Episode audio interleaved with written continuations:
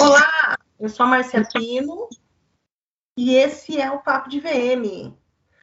Esse é o episódio, peraí, eu tô sozinha hoje, né? Sozinha não, né? Então, eu e o convidado, eu e a convidada aqui. Esse é o episódio 80 do Papo de VM e eu vou bater um papo. Foi muito, muito legal essa, essa, esse convite aqui para esse papo, porque eu abri uma caixinha de perguntas e a Cíntia, que é brasileira, trabalha na Austrália, mandou um monte de sugestão de gente que ela queria ver aqui no papo, ouvir, né, na verdade, aqui no papo.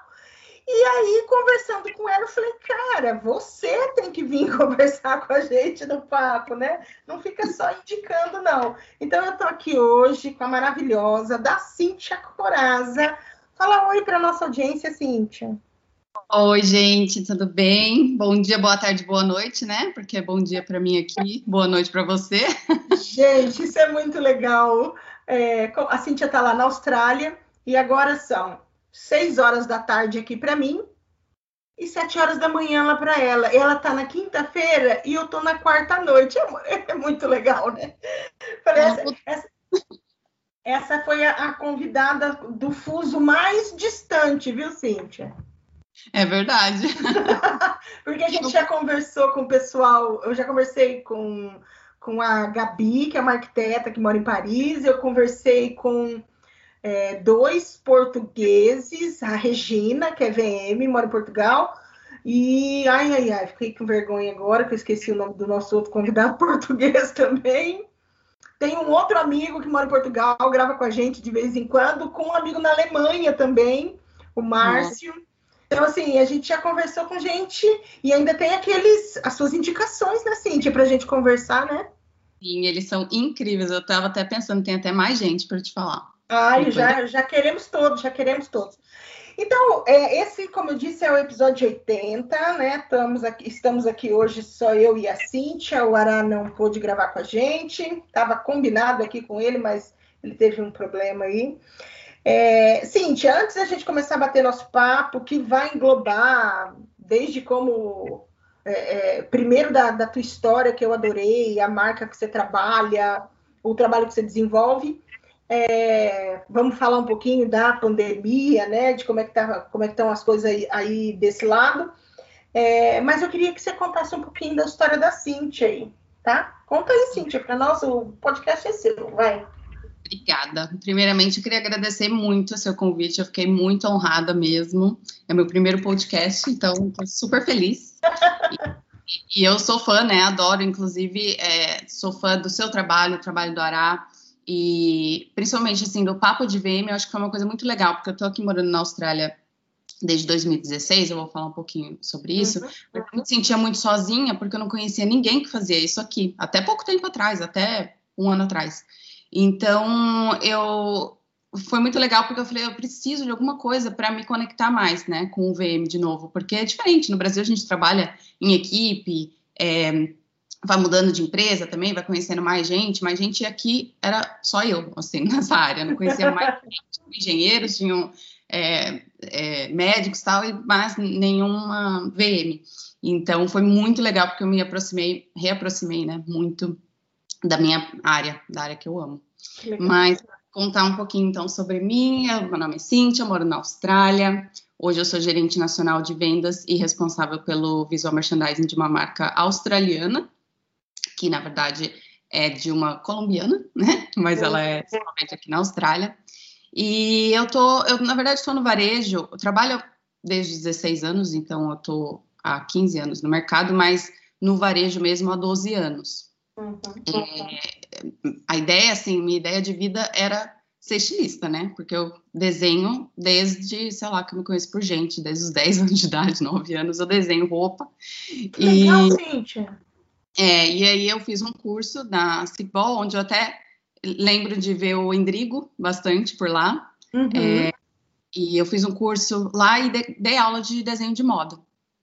E desenho no Corel Draw, essas coisas. Então eu tava indo mais para essa área até que eu entrei na faculdade de Santa Marcelina e era de design, né? E, e eu vi que eu tive que sair da Sigbol, até por horários mesmo, e comecei a trabalhar na Luigi Bertoli, né? De extra de Natal. Uhum. lá foi meu primeiro contato com o VM. Eu lembro tinha a Ellen, lá, a Ellen Priscila, ela viu que eu trabalhava, que eu estudava moda, que eu gostava dessa área, e ela me puxou e falou: vou te mostrar aqui como que monta o manequim, como que a gente faz uma arara, é, como que a gente escolhe as peças, né? E aí eu gostei bastante, assim, e fiquei lá um pouco tempo até. E até que eu entrei na Zara. E quando eu entrei na Zara, foi assim, eu fui realmente apresentada para o mundo do VM, tive treinamentos, é, assumi a loja do Morumbi, eu era da parte infantil. Uhum. E aí eu falei, não, é isso que eu gosto é isso que eu gosto mesmo, eu preciso mudar de faculdade, porque é, eu gosto mais da área de, do varejo mesmo, sabe? Aquela coisa de criação muito forte não era comigo. Então, eu mudei para negócios da moda, me encaixei bem melhor, né? Me senti mais à vontade fazendo esse curso. E aí comecei a trabalhar na Valdac, no grupo Valdac, então eu fiz a parte de VM operacional do, eu era do escritório, né, da Siberian, Trabalhei também com grandes nomes, esses nomes que eu te mandei, uhum. inclusive. E foram, assim, foi uma escola. Inclusive o Rodrigo, que não me respondeu até hoje. Ai, safado. não, não, me respondeu, entendeu? Então já fica aqui o pedido. Vamos subir a hashtag Rodrigo Responde. Morrendo de saudade dele. Ele é incrível, aprendi muito com ele. Foi assim, maravilhoso, sabe? E depois eu também trabalhei na, na Ering, né? Na PUC, na verdade, na marca infantil da Ering. E também era outro tipo de, de, de trabalho, né? Era mais estratégico, é, a gente fazia planejamento de coleção junto com estilo, junto com demanda, é, fazia muito treinamento, treinamento para franqueados, treinamento para as lojas em si.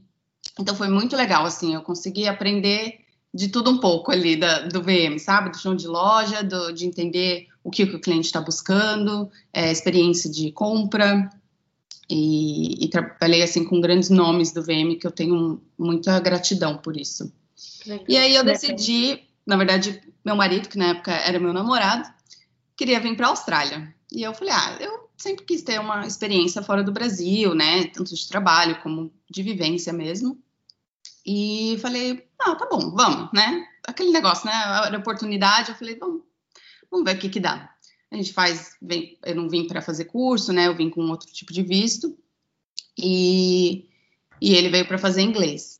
E aí, chegando aqui, eu vi que o VM era muito forte. Aliás, se eu estiver falando demais, você me avisa, viu, Márcia? Não, não tá falando demais, não. Bora falar, que aqui todo mundo fala. Eu vi que o VM aqui era muito forte, muito forte. Até o Ará vai saber, talvez concorde comigo, eu não sei que ano que ele veio para cá, mas é, tem muita influência europeia aqui, né? E assim, os cafés são é, cafés, as lojas, a, qualquer coisa que você vê assim na rua é muito bem é, tem uma curadoria muito forte, assim, é, é, muito bonito de se ver, é muito gostoso, a experiência de, do consumidor aqui é muito forte na questão visual, tá? Não na questão de serviço. Você está em Sydney? Eu estou em Sydney, isso. Uhum, uhum. Eu vim para Sydney e fiquei aqui mesmo. Agora fazem cinco anos. Fez semana passada, por aí. e, e aí, eu fiz muitos anos de inglês no Brasil, mas cheguei aqui, o inglês australiano é totalmente diferente, né, do americano. Eu falei, meu Deus, eu não sei falar inglês. e aí eu falei, vou tentar, sabe? O não eu já tenho, eu tenho experiência, eu tenho inglês básico, eu vou tentar. Imprimir 100 currículos e sair mandando, sair entregando nas lojas. Fui em, em alguns shoppings aqui de Sydney e saí entregando. E aí, desses 100 que eu mandei, três pessoas ligaram só. E a pessoa que me ligou, a primeira pessoa que me ligou foi a Carolina. E aí, em 20 dias de Austrália, eu estava empregada como vendedora, né, no quiosque dela. Legal. É, eu procurei de, de, vendas mesmo, tá? Eu, eu apliquei para poucas vagas de VM, mas eu apliquei para vendas mesmo. Falei, eu vou começar, sabe, dar uns passos para trás, vou começar de vendedora mesmo, chão de loja. No Brasil, eu estava sentindo já falta de trabalhar em chão de loja, porque eu ficava muito no escritório. Então, falei, ó, oh, oportunidade perfeita. E aí deu super certo, ela me contratou, porque eu trabalhei na Zara, era a única marca do meu currículo que ela conhecia, né? Uhum. E ela falou assim: eu não acreditei, porque todo mundo mente no currículo, né? Aqui na Austrália, quando a gente chega do Brasil, muita gente mente. Ou vai procurar é, trabalho de vendedora, mas era engenheira, e vai colocar no currículo marcas da, da, da, do Brasil que você trabalhou. E eu falei, eu não quero mentir no meu currículo, eu quero fazer meu currículo. Eu, no meu currículo, eu gosto dele. Eu trabalhei em marcas legais, sabe? Trabalhei na Zara, que é uma marca conhecida, então vou tentar. E ela falou que ela não acreditou que eu trabalhava na Zara, até eu ter que provar, pedir uma carta da Zara para provar que eu, trabalhava, que eu trabalhei lá. Mas aí a gente ficou assim nessa. É, trabalhei de vendedora por dois meses é, lá até que ela veio conversar comigo e a, a, própria Carolina, né, a dona da marca, veio conversar comigo é, perguntando se eu tinha intenção de ficar na Austrália, porque ela tinha intenção de fazer expansão da marca. E ela estava gostando do meu trabalho, porque é aquilo, né? A gente é vendedora, mas a gente não consegue. então eu fazia VM ao mesmo tempo que eu estava ali no quiosque vendendo.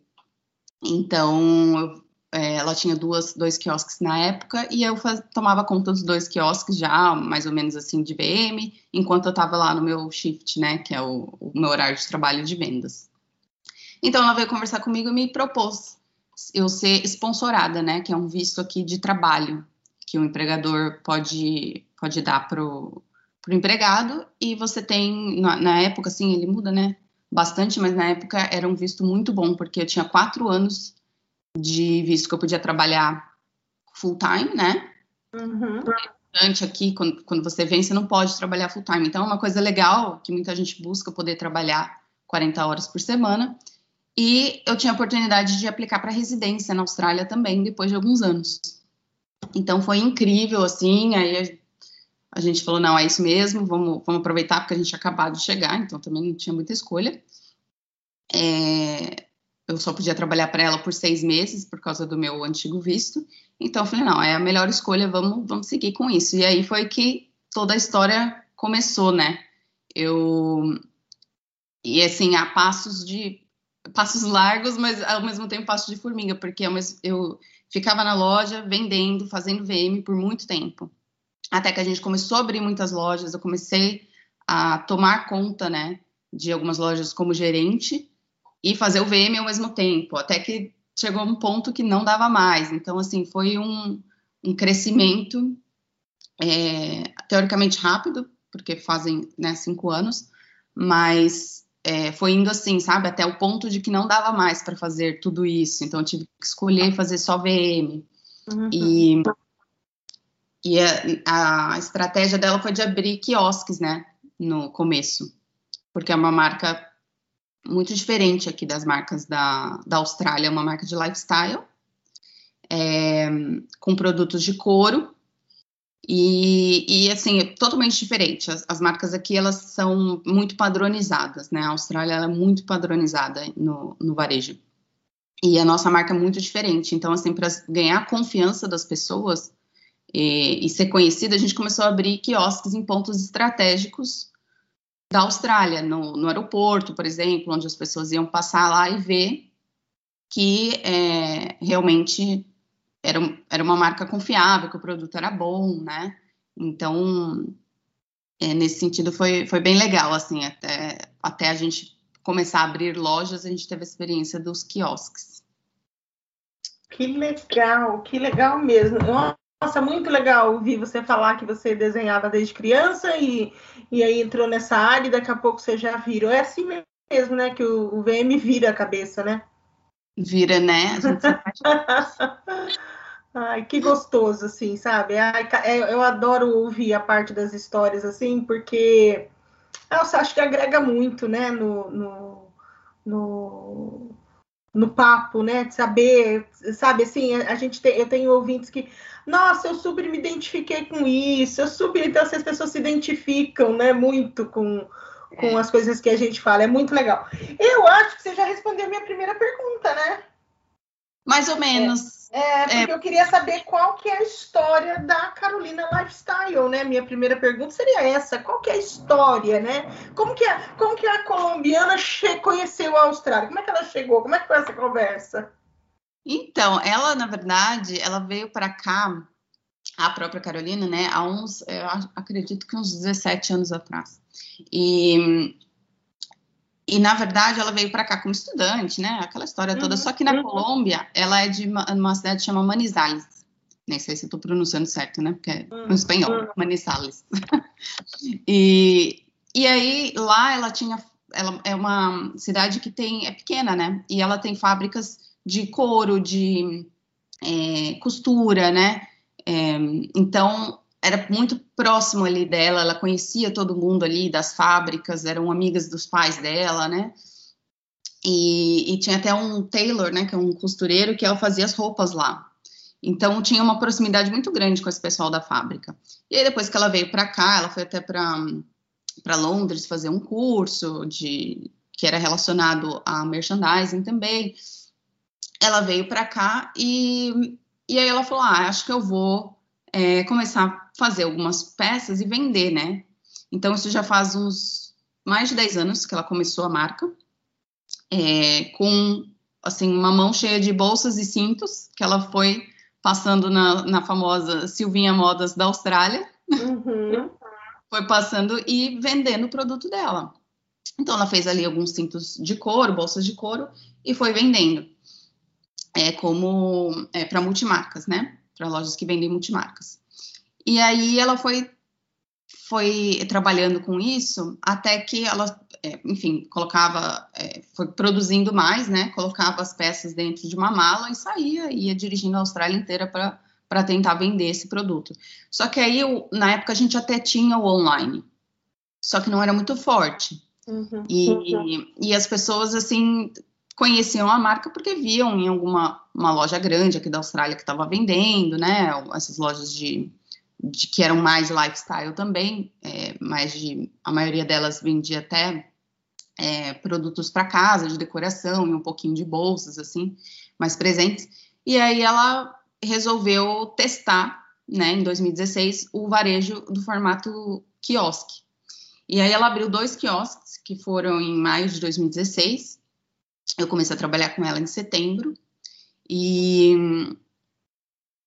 e aí ela ela testou, na verdade, né? Ela falou, eu vou testar como que funciona, né, esse negócio de loja, porque não sei se vai dar certo. E foi muito bom, porque foi exatamente o que eu falei, assim, as pessoas tiveram a oportunidade de ir e testar esse produto e ver que ele realmente era bom, porque até então ela era uma, não era uma marca tão conhecida. Então, é, foi, assim, um sucesso, né? É, esse formato do quiosque que possibilita mesmo as pessoas, não é aquele negócio da vitrine que te, você tem que decidir se você vai entrar na loja ou não, né? E você geralmente não vai entrar numa loja desconhecida. Então foi bem legal porque as pessoas podiam tocar os produtos, né? Ter essa experiência. E, e aí, dois anos depois, a gente abriu a primeira loja. E foi assim: eu abri a loja sozinha, ela estava grávida, eu abri caixa por caixa, precifiquei produto, criei código, eu não sabia ler uma, nem sei como que chama em, em português, acho que é nota fiscal, uma invoice uhum. é, do Brasil, da, da, Austrália, eu não sabia ler, eu tinha que fazer o markup do produto e expor é, produtos de decoração, que eu nunca tinha trabalhado com produtos de decoração. Então, assim, foi um grande aprendizado em duas semanas. E aí, nessa loja, eu foi a primeira loja que eu gerenciei. Então, eu tinha, além de abrir a, toda a loja nova, né, eu tinha uma equipe nova, que era toda australiana. Meu inglês ainda não era dos melhores. E foi bem legal, assim. Eu tinha o VM também. Então, aí, até hoje, é, nós abrimos vários quiosques, fechamos, veio a pandemia, tem toda aquela história que a gente ainda vai conversar. E hoje temos 10 lojas, tá? Que legal. Muito legal. E o online cresceu demais durante a pandemia. É, nós vamos falar disso também. O que eu quero saber é o seguinte: é, como, como que vocês lidaram com a pandemia e assim, quais foram os, os, as principais mudanças e, e, os desafios que, que, você, que vocês enfrentaram com a, com a questão pandemia? Sim, quando começou a pandemia, o nosso online ele era bem mais fraco do que é hoje, né? Ele era 10% das vendas da, da, empresa, mais ou menos. Então, é, obviamente a gente ficou muito assustado, né? Fechando todas as lojas, assim, de um dia para o outro, né? Porque a Austrália é muito radical, ela, ela age muito rápido. Então, ela fechou todas as lojas, assim, de um dia para o outro, praticamente. É, eu tive que fechar as lojas, inclusive remotamente com a equipe, eu não pude ir para todas as lojas. Então foi assim um, um baque, sabe? E só que assim, talvez por nós, não sei se por nós sermos uma empresa pequena ou por ser a, uma característica da própria Carolina, a gente age muito rápido. A gente sempre agiu muito rápido em todas as. Ah, tem que mudar a vitrine, tá? Dois dias mudou a vitrine de todas as lojas, sabe? É, tem que é, mandar fazer um um decol para vitrine. Em dois dias manda, faz a arte e tal, manda para o cara e o cara vai instalar. Então, assim, sempre foi muito rápido. E eu acho que foi isso que nos ajudou, sabe? Nós, a gente se reinventa todos os dias. E foi isso que aconteceu. A gente começou a procurar soluções. Então, o que, que a gente pode fazer diferente? É, o que, que as pessoas estão buscando? O que, que a gente pode extrair da nossa história? Porque a gente tem uma história de marca muito forte e é o que o mercado tem buscado cada vez mais, né?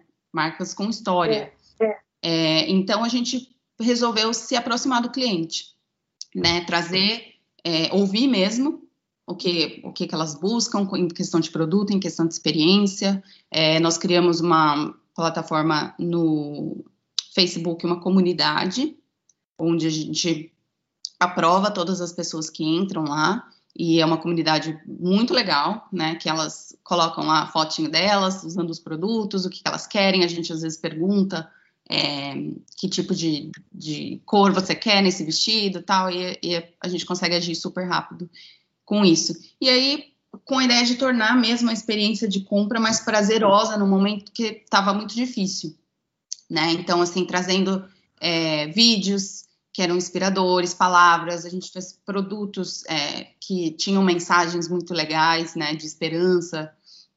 E, e, e, trazer mais empatia na comunicação, né, então a, gente fez sim um marketing com muito mais personalidade, trazendo a nossa história e ao mesmo tempo trazendo a empatia desse momento, sabe, que não é só vender, não, é, e não é se aproveitar de, do que está acontecendo para vender, mas sim é, ouvir o que o cliente está buscando nessa hora, porque o cliente está lá e ele ainda quer comprar. Né? E aqui teve bastante ajuda do governo, que a gente vai conversar talvez também sobre isso. E, e então, assim, o cliente estava ali com dinheiro na mão para comprar e a gente tinha que é, simplesmente atender, né? Da melhor forma possível. Então, acho que foi isso que a gente fez. Assim, a gente focou muito no marketing, muito no online, e que era a única forma, né, de contato com o cliente, e funcionou. Qual Muito foi bem. o grau? Qual foi o grau de pandemia que vocês tiveram aí? Ou que vocês têm ainda, né, na verdade? É, a gente voltou. Estamos na pandemia ainda, né? Não, a gente não pode esquecer disso. É, na verdade, assim, foi bem rápido. Nós fechamos por três meses no ano passado. Hum. É, se não me engano, foi final de março. Nós fechamos três meses as lojas. E só que assim não tinham tantos casos. Assim, eu lembro que eu falava com meus pais e eu falava, ah, teve é, 600 é, mortes durante o ano inteiro na Austrália e eles falam, nossa, tá morrendo por dia, sabe, no Brasil. Então, assim, é, não dá para comparar, sabe? É, a população da Austrália é muito menor e as medidas aqui são muito mais drásticas. O governo é muito rígido é, e todo mundo consegue.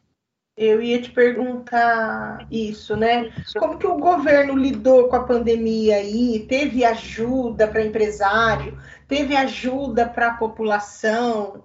É, o governo, porque assim, aqui é, a gente vive, eu não sei se você, assim, eu nem sei se você votou aqui, né? Enfim, é, mas aqui a gente vive uma bandalheira, aqui nós somos assaltados todo dia, nós somos é, mortos. Hoje está morrendo 600 pessoas por dia no Brasil. Até 30 dias atrás morria 1.200, 1.500, para você ter uma ideia, né? O auxílio emergencial, que no começo era de 1.200 para mãe solteira, mãe com filhos, né? E, e de 600 é, para as outras pessoas, só mães solteiras, mas aí só um por família ganhava, né? Era de 600, era de 1.200 para essa mãe e de 600, e hoje caiu aí, sei lá, acho que é 250, sabe? Então, assim, é, não comprou vacina, não, não a população é vacinada pela misericórdia de Deus, assim, é, a gente ainda vive um caos e eu, eu não sou otimista. É, já tomei a minha primeira dose, dia 17 de setembro eu tomo a minha segunda, mas eu não sou otimista é, de que é, as coisas. Hoje nós estamos muito liberados aqui, tá? Já, já, já os bares já funcionam no, quase que normal, não tem mais toque de recolher. Então, aqui é uma bagunça. Eu queria saber como é que é aí. Então, é, aqui é, o que acontece, as decisões são feitas por estado, né? Então, no nosso estado, né, tem, tem horas que um estado está em lockdown, tem horas que tá, o outro tá, né? Então, é, não é, não vou generalizar a Austrália inteira, eu vou falar mais do estado que eu tô aqui, que é New South Wales. É, eles, no, no, ano passado, eles fecharam, né, por três meses, fizeram lockdown, fecharam todos os, os business, e, e, assim, eles sim tiveram ajuda do governo, e, e, era uma forma muito legal, assim, de você poder manter os seus empregados até e, e pagar eles, então, assim, as pessoas recebiam a ajuda do governo se elas estavam empregadas pela empresa, então, é como se a empresa estivesse funcionando quase que normalmente, para poder. Ela recebia essa ajuda para poder pagar os funcionários dela também. E, e aí, obviamente, o salário era menor, se não me engano, era 600 por semana, mais ou menos. 600 dólares por semana, que é ok, não é um salário muito, muito bom, mas é ok. E, e aí, na verdade, eles não forçaram, não, eles não falaram muito sobre a vacinação no começo, né? É, a gente fazia distanciamento social, é, uso de máscara, álcool em gel. Era basicamente isso, sabe? E, e vocês aí, continuam com, com essas medidas? Sim, continuamos. É, e restrição né, de número de pessoas por metro quadrado nas lojas. É, só que a gente ficou esses três meses, depois a gente reabriu só com o distanciamento, a restrição de número de pessoas, é, o uso de máscaras era só durante um período, depois foi tudo liberado, e a gente não tinha mais casos de Covid aqui. Então, meio que a gente achou que foi o primeiro país a se livrar do Covid. só que veio a, a Delta, né?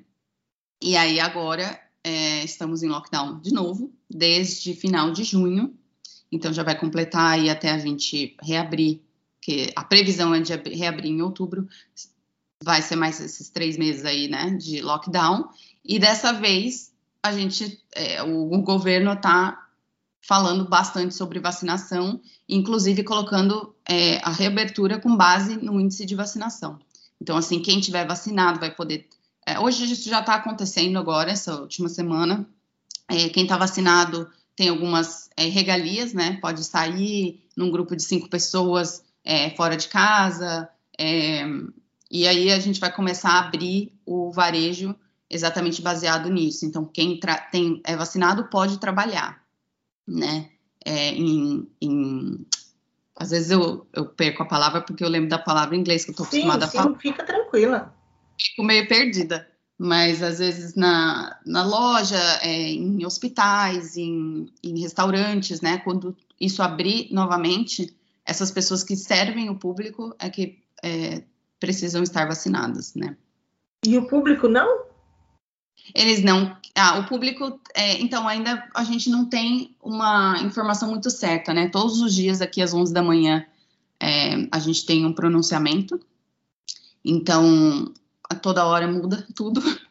mas, mas não existe aí uma campanha de vacinação? Começou agora, depois que veio a Delta.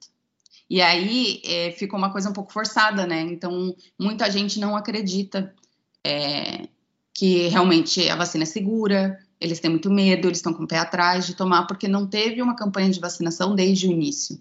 Ah. Ela começou agora. É, eu já tomei as minhas duas doses da vacina, porque como a gente tem loja no aeroporto, eu tenho, é, eu fui uma das uh, primeiras, primeiro grupo assim a poder se vacinar junto com os idosos, então porque era de alto risco, né, trabalhar no aeroporto.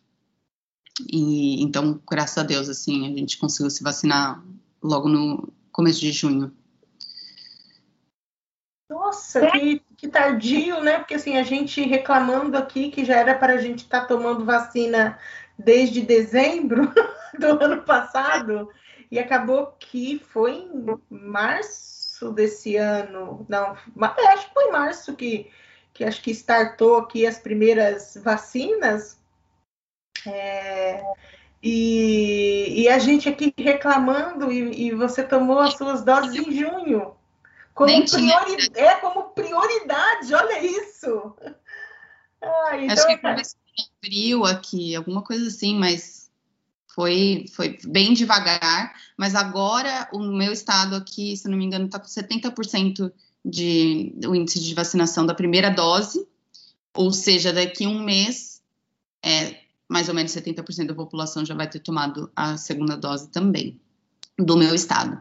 Então, é, é uma luz no fim do túnel para gente, para reabrir, porque não aguento mais esse lockdown. É, aqui, aqui a, a, minha cidade específica, eu falo aqui de Maringá, no Paraná.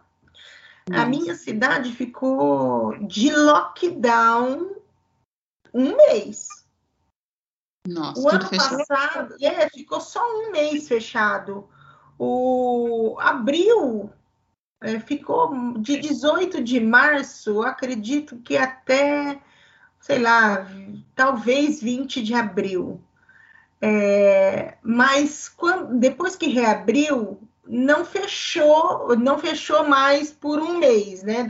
Aí teve uma crise lá em, acho que em outubro, daí fechou uma semana, daí teve uma crise agora, pouco tempo, fechou, sei lá, mas daí vai restringindo as coisas assim. Em abril desse ano, é, a gente teve algumas restrições mais fortes.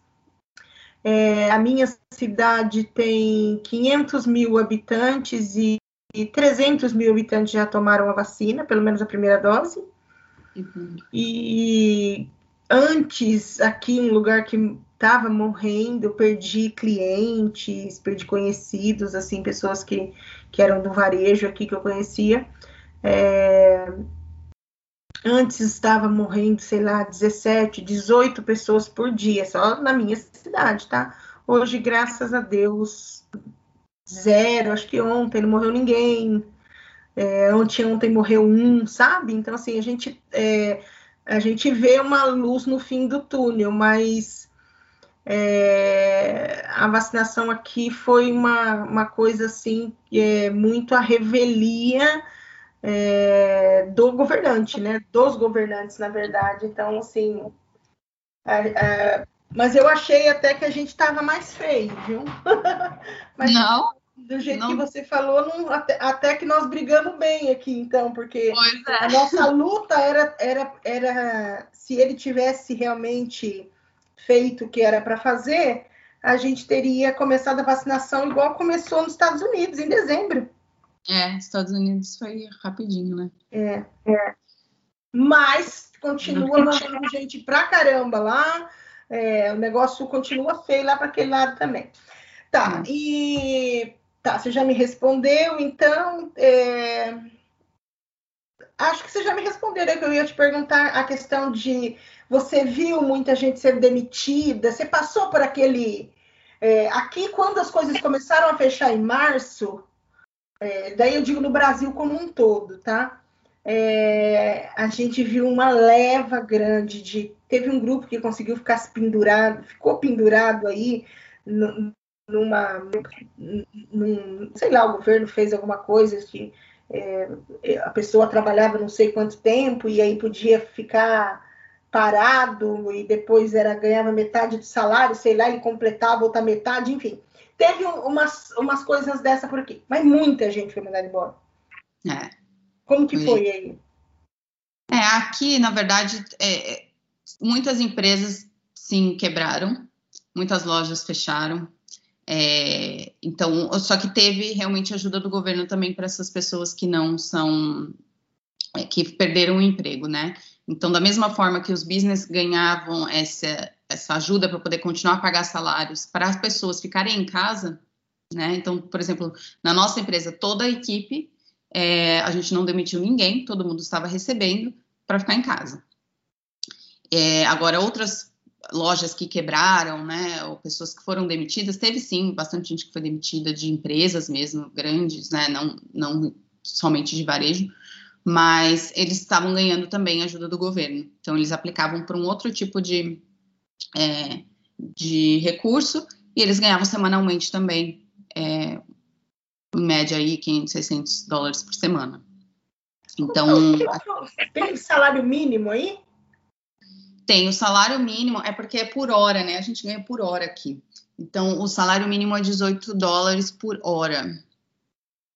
É, se a gente pensar é, nas, aqui a gente trabalha 40 horas semanal, né? O, o salário mínimo, é. 40 vezes 4, né? É, só que aqui tem uma coisa que é muito forte, que é o trabalho que chama casual, né? Por exemplo, aí tem o CLT, tem o contrato, né? Aqui tem o full time, que seria mais ou menos o CLT, que é quem trabalha 40 horas por semana. Tem o part-time, que você pode trabalhar de 20 a 30 horas por semana, e a maior parte das pessoas trabalham como casual, que é assim, tem gente que trabalha 4 horas por semana, tem gente que trabalha 15, tem gente que trabalha 30, e aí você ganha por hora. Ah, então, a maior parte dessas pessoas, inclusive, eram casual, né? Que são, é, não tem nenhum tipo de vínculo com a empresa em si, sabe? É, é uma contratação que você pode demitir a qualquer momento. Só que a gente sabia que uma hora a gente ia reabrir, então a gente optou por manter toda a nossa equipe. Entendi. Então vocês não, não tiveram essa coisa da demissão muito forte. Eu, eu lembro que em abril do ano passado é, a gente recebeu assim muito, mas muito mensagem, principalmente da área é, do VM. Eu não sei se a, se a nossa colocação de operacional é a mesma que a sua, tá?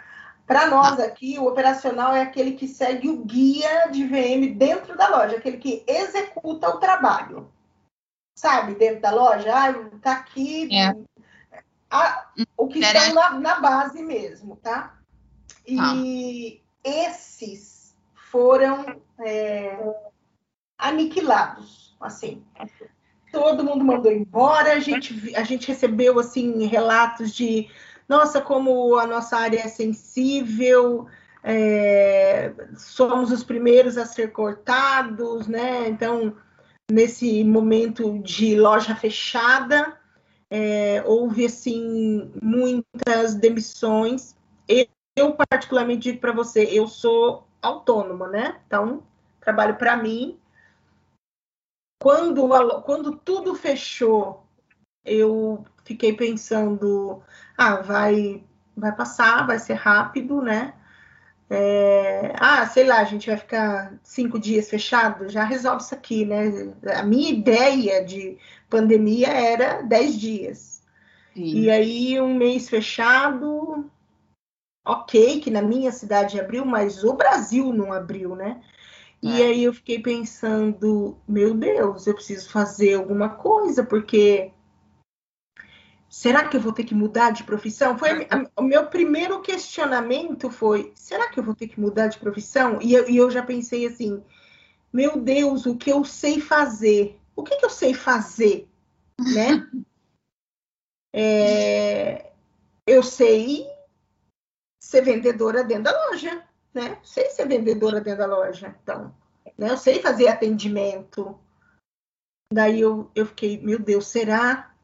Eu falei, não, mas tudo bem, né? Se tiver tudo difícil e Deus abençoar, consigo, de repente, uma vaga, vou trabalhar, conheço um monte de lojista, posso pedir uma vaga, né?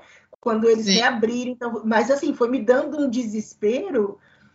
É, tive vários contratos é, cancelados, né? E os clientes ligando e falando, Márcia, quanto que eu te devo? Vamos finalizar por aqui, né? Então, assim, é, Daí eu vi a oportunidade do online. Daí eu enxerguei a oportunidade do online, mas assim, uma amiga me mandou mensagem, eu sem fazer nada, tá quietinha, quietinha, que eu, eu, eu brinco sempre, eu falo que eu passei assistindo sessão da tarde. Eu, eu, preguei a bunda no sofá e fiquei assistindo sessão da tarde. Fiz nada, tá? 30 dias eu não fiz nada. Tem que aproveitar fiquei... também. Né? Não, fiquei esperando passar. Sabe quando você tá esperando passar até se acordar e falar, putz, isso não vai passar? É. Você precisa fazer alguma coisa, porque você vai ficar dois meses sentada no sofá? Aí uma amiga ligou, falou: ah, eu queria que você gravasse umas aulas para mim e tal, não sei o que, que vai ter uma aula. Não sei. E falei para ela: ah, você sabe que eu não gravo.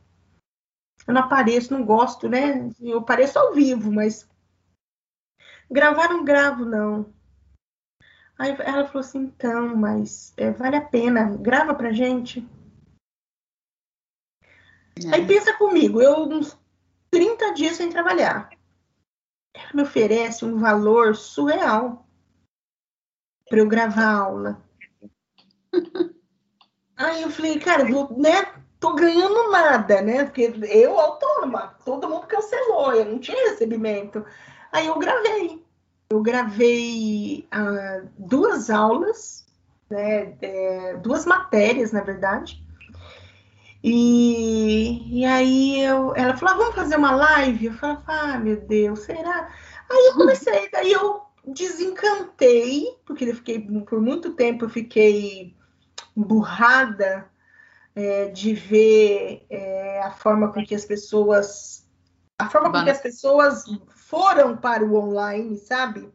Sim. Gente oferecendo VM pessoal, gente oferecendo VM online, VM de Instagram, VM de. E eu ficava, cara, a nossa profissão já não é regulamentada, ninguém, sabe assim, as pessoas vêm queimar a nossa cara. É, e aí, assim, aí eu, aí eu fiquei revoltada. Eu fiquei acho que uns três meses revoltado, batendo boca com todo mundo que, que queria fazer loucura na profissão. E aí até que eu encontrei um nicho específico e e comecei uma atuação nele e eu estou até hoje. Então, eu trabalho muito online hoje e eu trabalho, é, até trabalho, trabalho bastante, mas trabalho pouco é, presencial, né? Então, assim, dou meus cursos, consigo, às vezes, dar um curso presencial, tenho feito bastante o trabalho online, inclusive atendendo é, é, consultorias internacionais. Então, assim, deu uma abertura, mas eu não vou negar que eu fiquei assim, sabe, é, é, assustada é, com a coisa do não vai ter mais trabalho. Até porque a gente foi muito bombardeado com essa coisa de que não ia ter mais trabalho, tá? Sabe o que eu é. queria saber? Mudou hábito de consumo, forma de vender e atender e ou apresentação de produto? é, nesse, nesse processo aí de pandemia, nessa hora de reabertura que você teve? Olha, mudou. É, o que aconteceu, assim, que a gente percebeu muito forte foi que o, consumidor aprendeu, o nosso consumidor, ele é de uma faixa etária um pouco mais, mais alta e ele aprendeu a usar a internet para comprar, né? Então, é, foi isso que mudou, assim, muito forte para nós, porque a gente teve que estar cada vez mais presente no online para poder suprir, né, enquanto nós estávamos fechados. E depois que tudo abriu, as coisas começaram a se integrar é, muito mais, sabe? Então, assim, é, eles começaram a acompanhar as lives, eles traziam os e-mails, né, dos e-mail marketing que a gente mandava para eu quero esse produto aqui. Então, você tinha que estar sempre é, conversando a mesma coisa. Então, cada vez mais a nossa, o nosso ponto de venda estava alinhado com as campanhas online, é, é, as próprias lives, né, que a gente começou a fazer, é, de uma forma, assim, super descontraída, exatamente mostrando que as pessoas estão perguntando, ai, o que, você quer ver? Nada planejado, é, até hoje à noite nós temos uma, uma live, toda semana a gente tem, e assim. Hoje é noite para você, amanhã Hoje é cedo para mim. mim, né? Vai ser sete da manhã para você amanhã. e, e aí a gente assim não, não planeja nada, realmente, sabe? E vai lá e prova as roupas, eu fico no, na parte do, do suporte ali atrás. Então, assim, obviamente a gente mudou. Na loja em si, é, o que, que mudou? Quando tem casos de Covid, é porque é exatamente como eu te falei, as coisas aqui são uma proporção muito menor, tá? Então, quando tem casos de Covid, é, sei lá, no meu bairro, por exemplo, as pessoas não vão sair para comprar ali durante uma semana. Então, as lojas acabam sendo afetadas por isso. Mas em si, as pessoas não estão com medo, é, principalmente quando tem o um lockdown, assim, após o lockdown, na hora da reabertura, tem muita gente com vontade de sair, de ir para a loja, de tocar no produto, de conversar com as vendedoras, sabe? Então, é, não senti que foi tão impactado assim para nós, é, a questão do ponto de venda físico, tá? Uhum, Mas é, realmente tem essa integração. E eu lembro, é muito engraçado, porque meu pai trabalha como consultor de varejo, né, há muitos anos, pela IBM. E ele falava desde que eu me conheço por gente em Omnichannel. E eu ficava, uhum. ah, meu Deus, ah, meu Deus, sabe assim, não aguento mais ouvir, ah, meu Deus, ah, meu Deus. Chata hoje... essa palavra, né? Na verdade é muito chata. Mas hoje você vê assim que não é, ah, o Omnichannel, mas é você conversar, né, sobre as mesmas coisas, você trazer o mesmo produto, o cliente é o mesmo. Então, e ele quer consumir das duas formas, sabe? Assim, então é, é mais isso assim que eu acho que eu percebi que existe mais uma integração do online com offline. É, eu acredito que esse start que a gente deu no, do online veio muito, foi muito é, a gente já vinha analisando no varejo a necessidade é, de, dessa é, de estar no físico, estar digital, de ter esse atendimento integrado, é, de dar essa vantagem. Ah, eu compro no, no, no, no site, retiro na loja, é, eu, né, então realmente ter essa conversa nos dois canais, né? A gente vinha é, vendo isso e eu acho que daí a pandemia veio e deu aquela é, fez a gente entender que a gente precisava fazer essa mudança, né? Gente que não tinha Instagram, tinha loja que não tinha Instagram, que o público passava na frente da loja dela lá na rua e ela continuava vendendo, mas a hora que a loja fecha, ela se viu na obrigação de ter um Instagram, ela se viu na obrigação de. É, e eu falo que duas coisas que startaram muito rápido. Uma, essa coisa dessa ida brusca para o digital, que todo mundo foi obrigado a fazer, e a outra coisa era do relacionamento. Então a gente sabia que a gente sabe que tem empresas que têm um relacionamento incrível com os seus consumidores e a gente sabe que tem empresas que não tinham nenhum tipo de relacionamento. Tem empresas que não têm CRM, tem empresas que não sabe quem é que comprou, não sabe quanto comprou, não sabe quando comprou, né? Sim. Então, é, as, é, aí eu, eu falo que as pessoas que sabiam se relacionar com o seu consumidor, esse foi um pouco menos afetado do que quem não tinha nenhum tipo de relacionamento. Exatamente. Porque o cara teve que buscar relacionamento com alguém que ele não conhecia, senão ele não ia vender, né? Então a gente vê essa, essa brusca, né? essa mudança brusca na, na, na, é, foi de uma forma muito rápida, pegou muita gente de surpresa, e hoje todo mundo é obrigado a ter um Instagram, a, a, a ter outros canais de venda, a fazer. Eu, eu posso falar uma coisa para você, você acredita que quando começou essa coisa de WhatsApp? É, eu, eu trabalhava eu trabalhava como é, representante da Expor Manequins e Sim. os meus atendimentos eram via e-mail, tá? Via e-mail. E aí, daqui a pouco, começou a pipocar essa coisa. Pessoa, você não tem WhatsApp? Você não tem WhatsApp? Eu, que, que diabo é o WhatsApp?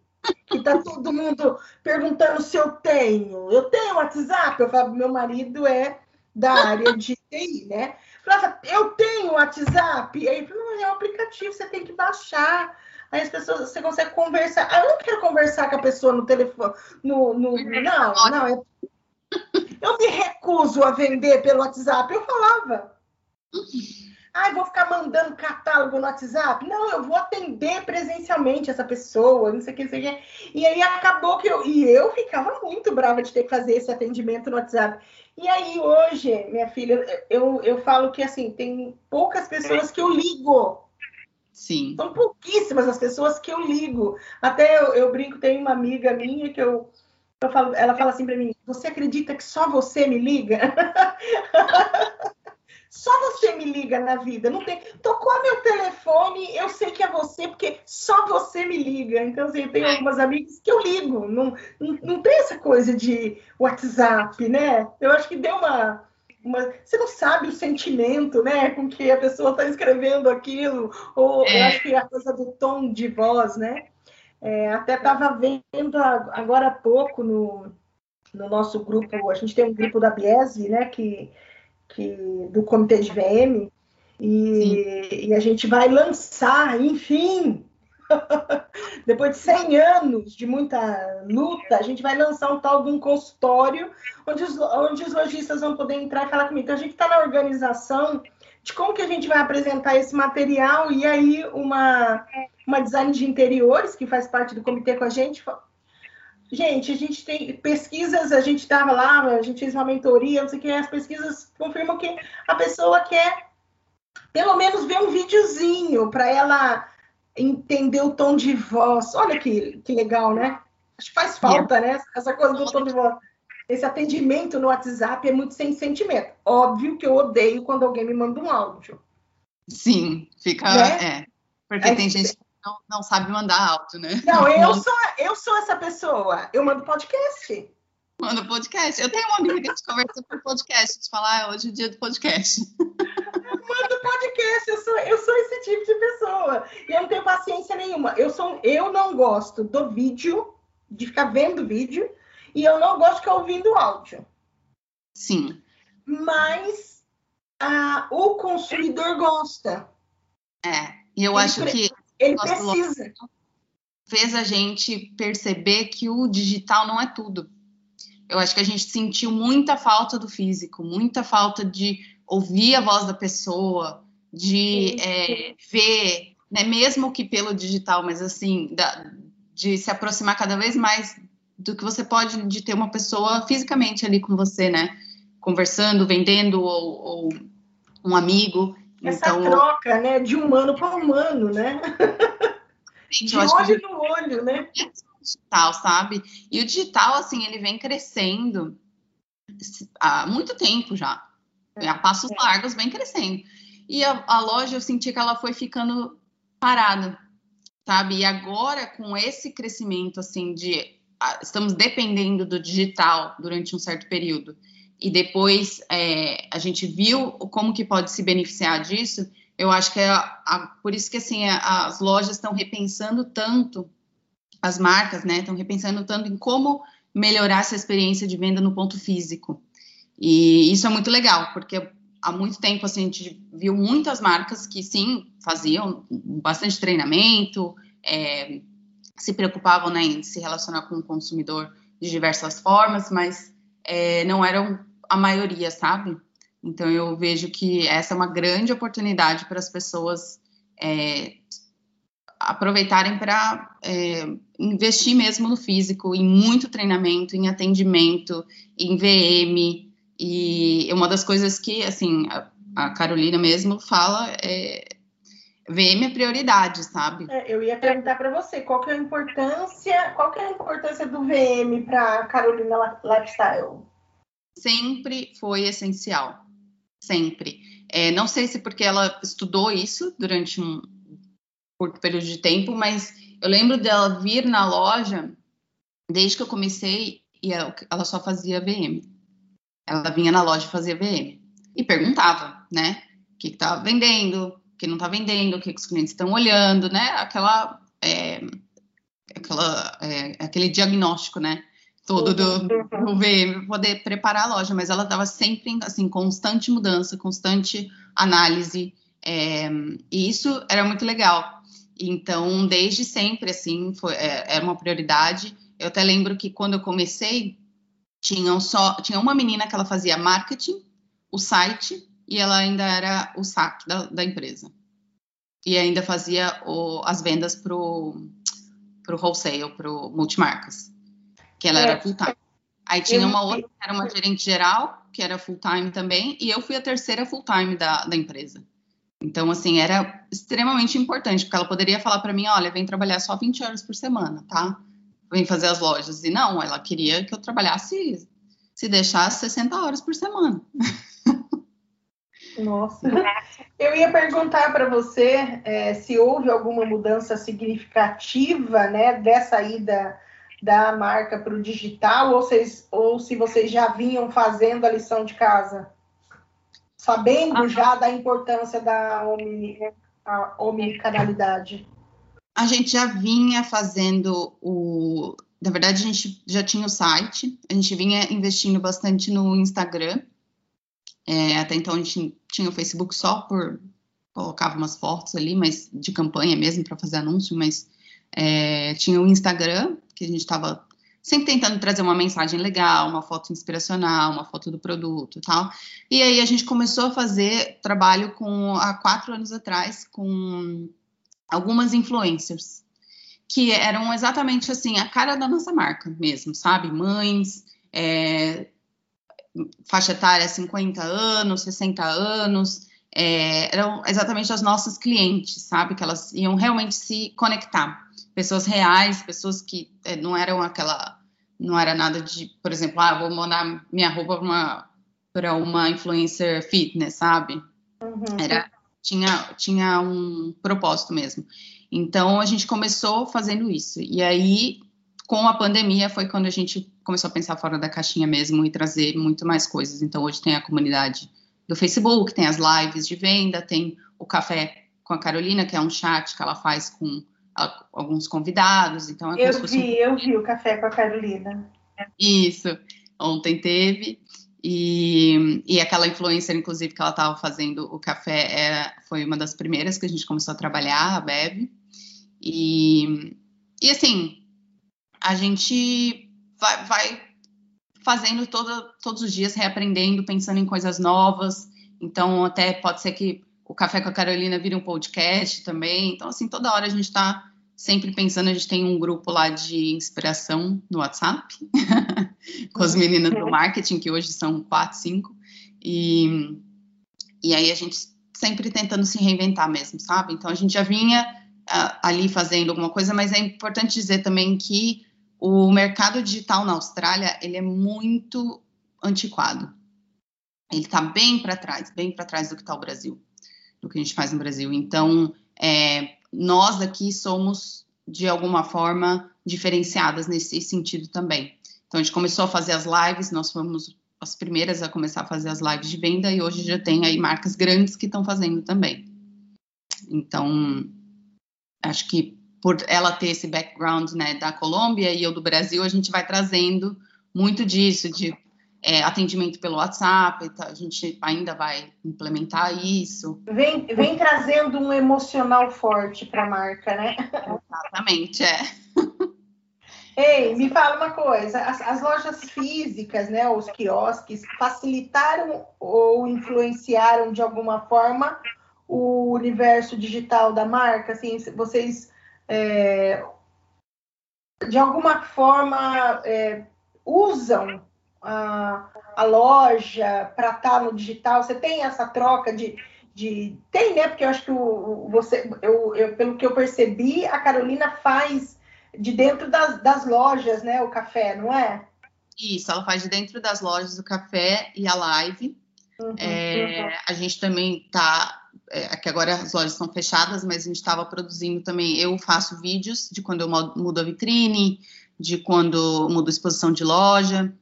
Você então, faz você faz VM com a loja mesmo fechada para estar tá mostrando no digital isso? Geralmente eu faço com ela aberta, porque é, eu acabo fazendo o horário de loja mesmo, de, é, das 8 às 5, das 9 às 6 eu trabalho, então eu geralmente estou com a loja aberta fazendo VM, ah, que não é ideal. Que vocês estavam com as lojas fechadas. Ah, não, sim, sim. Agora no lockdown. Uhum. Com a loja fechada, nós não estamos fazendo os vídeos de VM. Não pode ir na loja.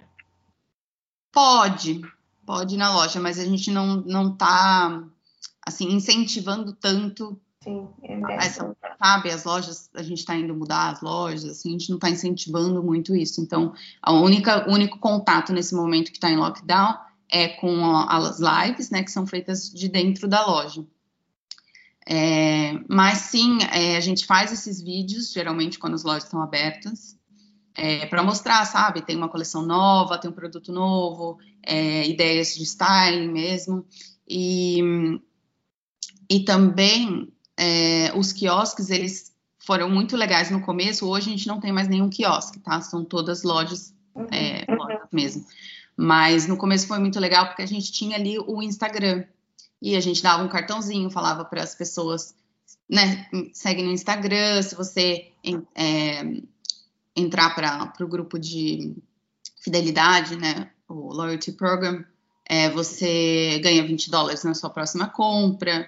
Então, sempre tinha bastante isso. E agora, assim, quando a gente dá esse cartão e oferece esse mesmo é, programa de fidelidade, a gente fala também para elas assistirem as lives, né? Tem uma outra influencer que é muito grande aqui na Austrália, que a gente trabalha com ela.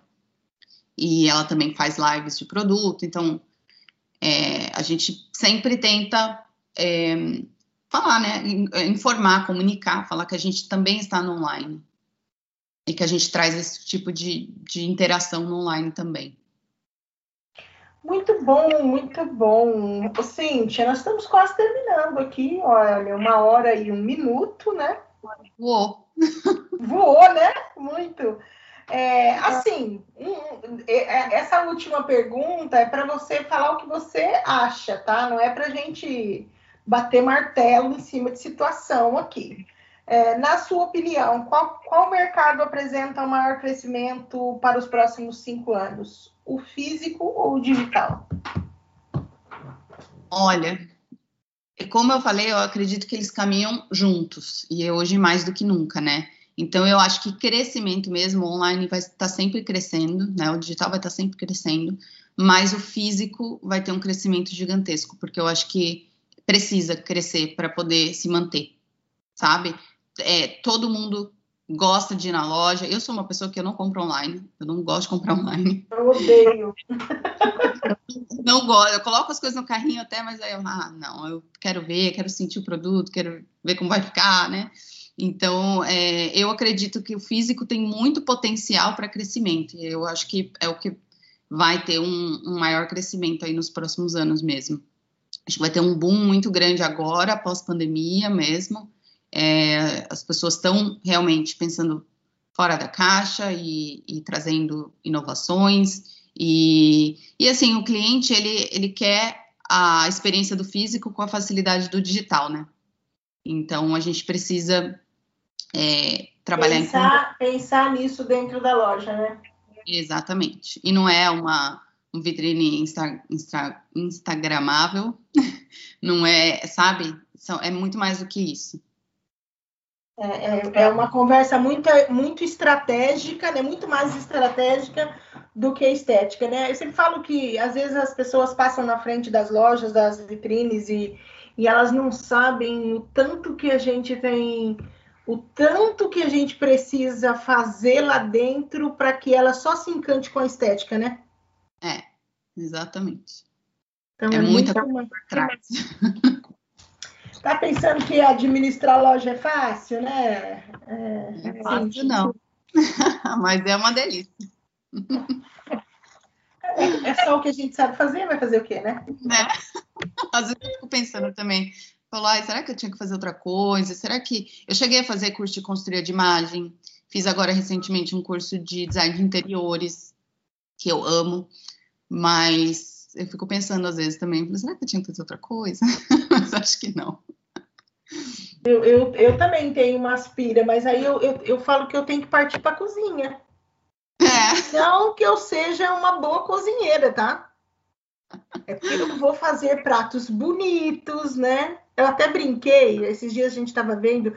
Na verdade, assim, eu tô achando uma sacanagem essa coisa é, do Instagram de querer vídeo, de querer vídeo, de querer vídeo odeio gravar vídeo no sentido de ficar ai, falando, sabe? Assim, se, se, até porque eu sou uma pessoa que se eu começar a falar, eu já vou falar tudo. Então, eu não vou conseguir ficar soltando pílulas. Aula 1, aula 2, aula 3.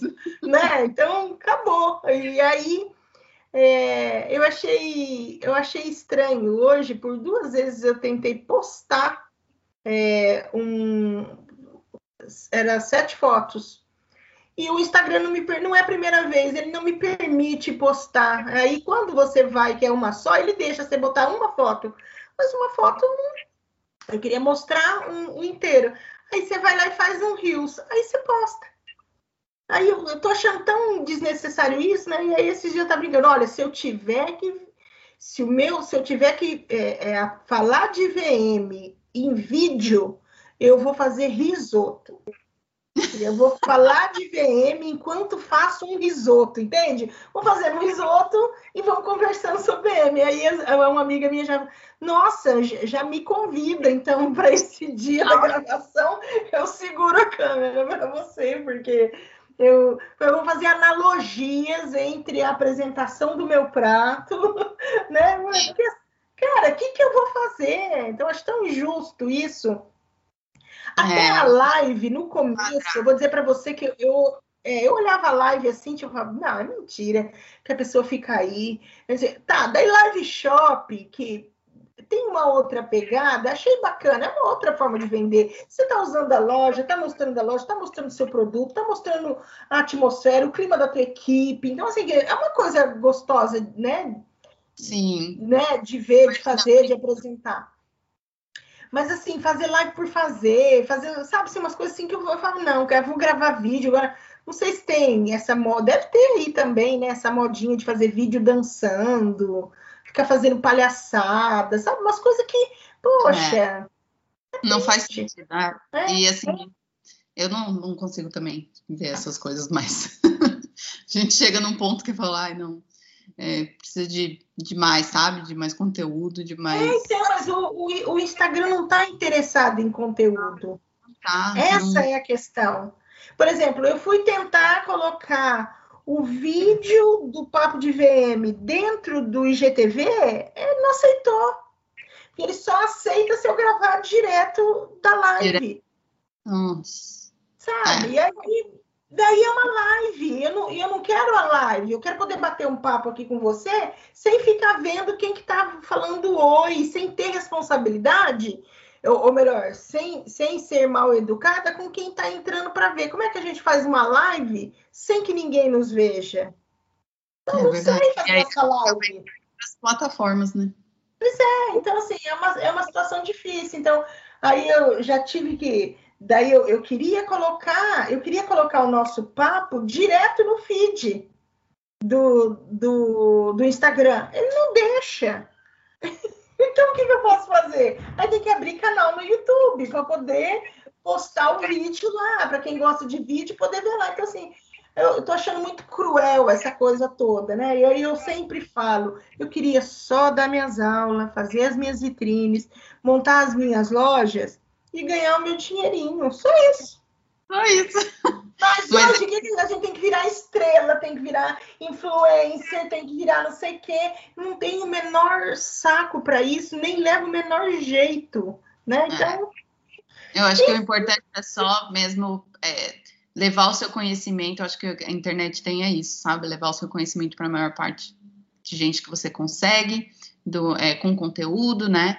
E, e assim, que nem você falou que você não gostava de, da ideia de gravar, mas realmente é muito importante, porque eu, por exemplo, aqui, muita falta de os cursos que eu quero fazer no Brasil, é, a maior parte deles são ao vivo, e aí vai ser três da manhã aqui para mim, eu depois eu tenho que trabalhar a semana inteira mais é, 50 horas por semana, e aí acaba ficando mais difícil, né? E, e, tem muita gente aí fora do Brasil também, brasileiros, né, que querem consumir de grandes nomes do, de profissionais do Brasil.